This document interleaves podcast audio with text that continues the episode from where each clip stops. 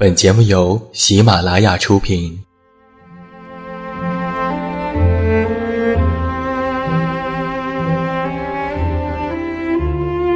在这个世界上，总有让我们恋恋不舍的事情，比如感情、相遇、离别。那些犹如空气般的戒指，依稀旧梦，光影流年。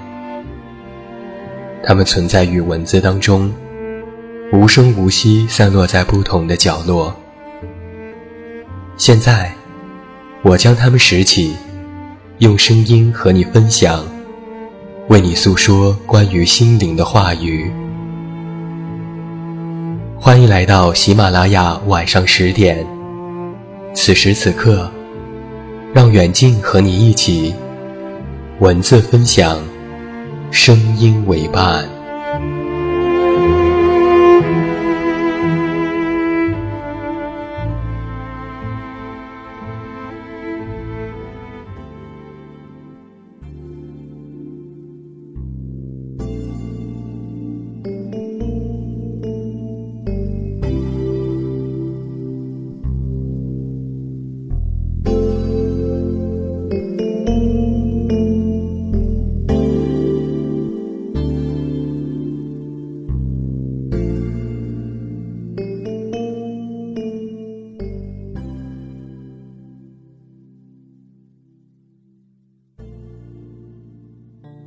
是你的树洞，也是你的枕边人。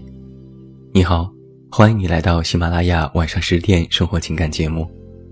我依然是你的老朋友，这么远那么近，现在在日本京都，向每一位我们的听众朋友们致以问候。欢迎来收听我们今天晚上的独家节目。那今天已经是我们的国庆长假了，那要在这里首先祝各位双节快乐。如果你喜欢我们的节目，都可以来到我们的公众微信平台“晚上十点 Radio”，在公众号内搜索“读诗 FM” 的全拼，就可以找到我们。也期待你的到来。最近我听说《粉红女郎》要重拍了，我还记得当年这部剧火速霸屏，一日之间让很多人喜欢上了来自宝岛台湾的结婚狂刘若英。那在今晚的节目当中。远近就和你分享一篇写他的文章，向偶像致敬。今天晚上这篇文章的题目叫做《刘若英》，单身不单身我都经历过，都可以很快乐。张嘉佳说过：“喜欢刘若英，不是她的某个阶段，而是成长花开的过程。我会唱她所有的歌。”反复多次看了他的影视作品，读了他写的八本书。他是那个常把孤独里的小确幸唱在歌里，演在戏中，诉诸于笔端的女生。精准洗练于感性和理性之间，孤独又慎独，幸福又幸运，自由又自我。单身时，他以为会一辈子孤独。不单身的时候，他以为自己不再唱歌、演戏和写作。他没有想到，原来还可以同时保有家庭、孩子、自己。原来快乐和单身不单身没有关系，而是今年渗入血脉的风致品格。在有一次访谈当中，主持人采访阿信，提到了好朋友刘若英。阿信说：“在刘若英的灵魂和为人处事里，有一个很强烈、很巨大的部分，你会非常认可，而且崇拜那个部分。”主持人问：“那个部分是指什么？”阿信说：“得体。”从他的成长经历来看，这一路内心笃定、好人缘的根源。都是为人处事的得体。在娱乐圈家世显赫的明星不多，但是刘若英算是其中一个。她的祖父是军职，而作为将军夫人的祖母，一生都在努力践行着得体。祖母只要出了卧室的门，永远都是一身齐整的旗袍丝袜。如果家里请客吃饭，客人一上桌，会先上热毛巾净手，免得大家来回往返洗手间。吃到第四道菜，上个冷毛巾；喝完汤，再上个热毛巾去油。最后一杯热茶，再来一条冷毛巾，让人清爽。然后准备吃水果和甜点。光是单单从这冷热毛巾的讲究，可想而知其他待客的细节。祖母还坚持下厨做了几样招牌菜，这是对客人的敬意。他的本事是一切进行的有条不紊，算好时间。出了厨房还能梳洗一番再上桌。菜没凉。头发也没散，无一处不得体。祖母常说：“朋友来家里吃饭，是对我们的认同与尊重，我们应报以全心。”刘若英从小耳濡目染，得体早已深深地嵌入到言行和举止当中。他团队的工作人员讲过这样一件事情。有一次庆功宴，他彻底喝大了，醒来完全不知道自己做过什么。他问工作人员说：“我是不是干了很多丑事？”工作人员回答他：“我送你回酒店，刚出餐厅大门，你就说停。然后四处张望，确认没有狗仔跟拍，你这才下楼梯上了车。”车开到一半，你想吐，怕弄脏车，赶紧叫司机停车。你使劲憋住，跑了很远的地方再吐了出来。回到酒店，你已经站立不稳，还要跟门童道谢，跟服务人员道谢。电梯来了，你进去后又出来。别人问你，不上去了吗？你说。我一身酒气，怕熏着你。我们等下一趟，你先上去吧。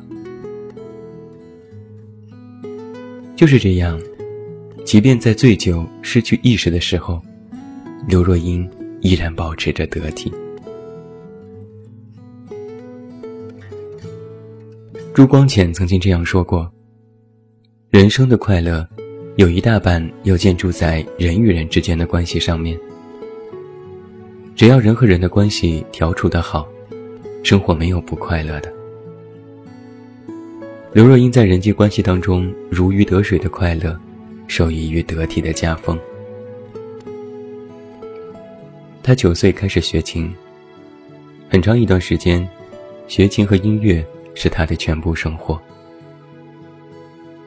高中毕业之后，赴美修读声乐和钢琴演奏。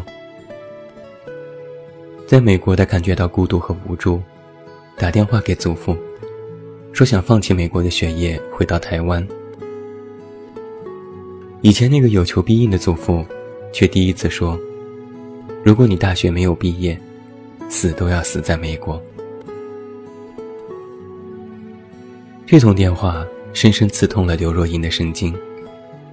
她暗下决心，在完成学业之前，绝不回去。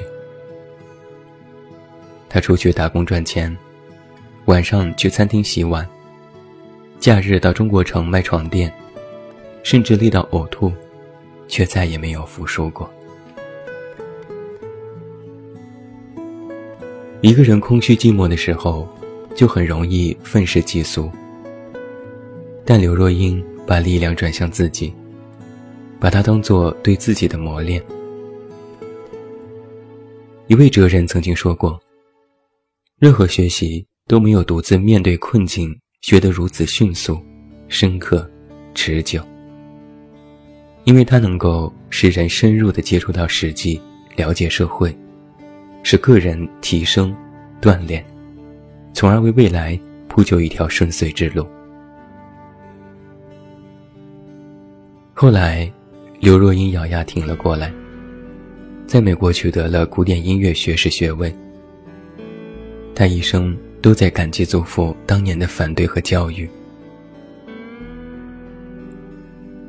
有了美国的经历，才有了给陈升当助理，整整洗了三年的马桶而暗自努力的底气。他的这份执着，打动着身边很多人。在一九九五年的时候，机会降临，他一举成名。刘若英很清楚，她想要的事情是什么。坚持认真的做着这些事情，就会获得一种内在平静的快乐。把喜欢的事情做到极致，所谓的成功，就是水到渠成。与其忧虑未来，不如专注眼前的生活。刘若英是这么说的，也是这么做的。他就是那种，即使坐错了车，买错了车票，依然可以快乐的欣赏沿途风景的人。而从他的文章当中，可以随时感受到他怡然自得的智慧。当他寂寞。或者必须忍受某些嘲讽的时候，不管别人怎么说，不管周遭环境如何，他都能够找到一种让自己幸福起来的方式，那就是专注。当年当助理的时候，他的薪水只有一万台币。身在购物天堂的香港，也处于一种什么都想买，什么都买不起的状态。但是他却觉得很好，因为买不起，就省去了很多欲望膨胀的时间，把所有的精力专注在工作上。好朋友林玉华说，他最欣赏刘若英的，就是她常常一头掉进眼前的工作，忘我快乐到这世界其他的事情都烦扰不到她。在拍戏的时候，他也常常分不清自己心里的声音到底是谁的。就连最简单的洗澡，他会在想角色里的那个人这个时候在想些什么。专注是一种境界，更是一种乐趣。通过专注，角色深邃的思想、睿智的谈吐和一切的潜力。都可以被淋漓尽致地发挥出来，所以他的表演总是能够直抵人心。可以说，真实和细腻的把握上，他无愧影后这个赞誉。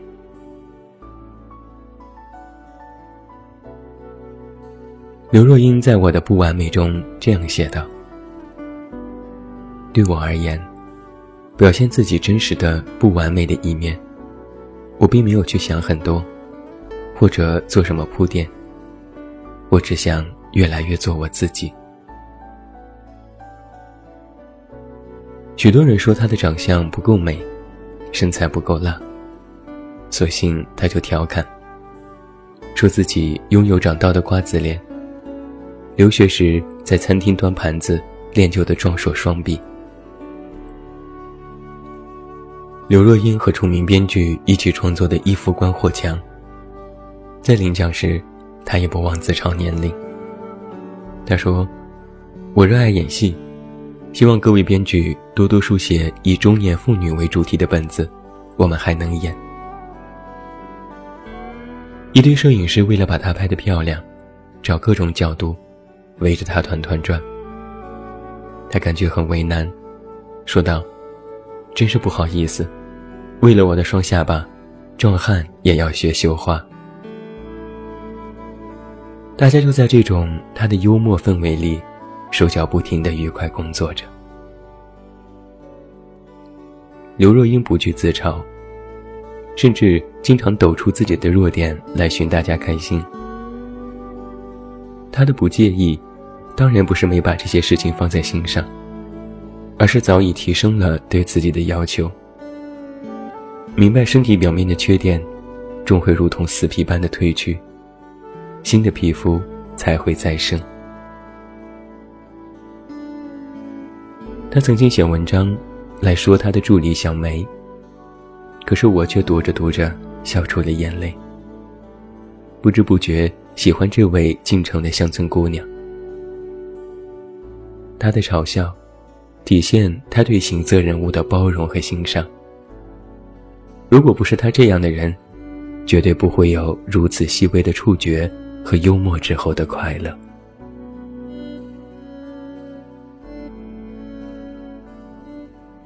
叔本华说：“要么孤独，要么庸俗。”言下之意，就是他认为孤独也可以带来精彩和伟大。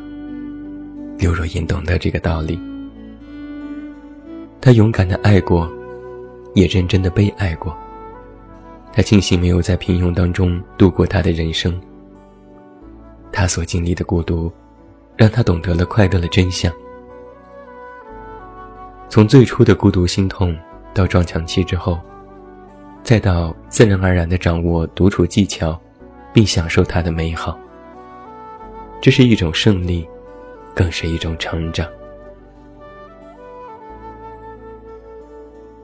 孤独是礼物，早已经成为了他生命当中自我完善的一部分。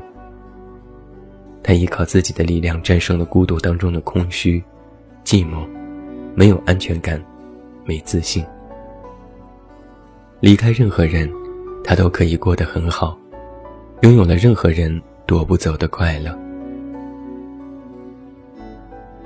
他懂得，如果在单身期没有处理好自己的内在问题，把快乐的主权交给另一半，那么即便不单身了，待爱情的糖衣褪去，所有内在的苦涩也会一一呈现，让自己无处可逃。会更加的不快乐。他努力经营自己的孤独，与世界安然相处。一个人看电影，一个人吃饭，一个人逛街，一个人挂急诊，一个人唱 KTV，从来没有觉得不快乐过。后来，四十岁的时候，他结婚了。四十四岁的时候，他有了孩子。四十六岁的时候，他发微博感慨：“他说，单身不单身，我都经历过。虽然方式感觉不一样，但都可以很快乐。我其实懂得他的那份快乐。对于一个内心丰盈的人来讲，快乐是自己给自己的。”和另一半无关，因为保有你，我感觉幸福。同时保有自己，所以能安心自由。这是他在自己的书《我敢在你怀里孤独》中智慧的袒露。刘若英的婚后生活是这样的：夫妻俩一起出门。然后去不同的电影院看不同的电影。两人在一起回家。进门后，一个往左，一个往右，去各自独立的卧室和书房。朋友们都说你俩太有距离感了。可刘若英说，最好的夫妻关系，就是在枝繁叶茂的同时，也能保有完整的自我。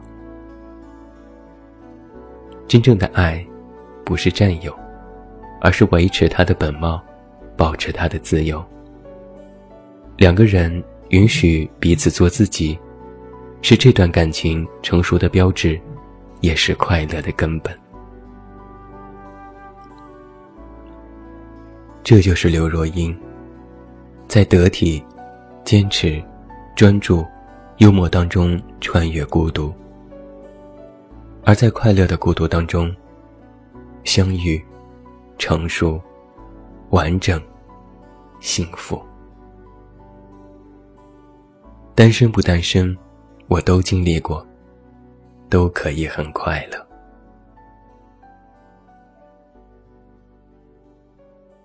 这就是远近在今天晚上的节目当中为你送上的这篇文章，希望你喜欢。